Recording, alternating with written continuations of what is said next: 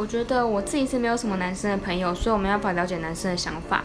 但是我身边是很多女生朋友，她们都会觉得说，既然遇不到，那就算了，就随遇而安，先照顾好自己，先顾好自己的工作，先赚钱，先存钱，先把自己喜欢的事情先做好。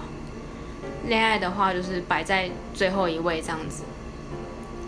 但是虽然说是这样子想，但我们还是会去，就是还是会去拜月老啊，或是会去认识男生。只是虽然说有认识，但是遇不到好的，遇不到喜欢的，所以才会一直单身嘛。他们是，就是我认识那些女生是这样子。那我自己的话，就单纯没有遇到一个心动的而已。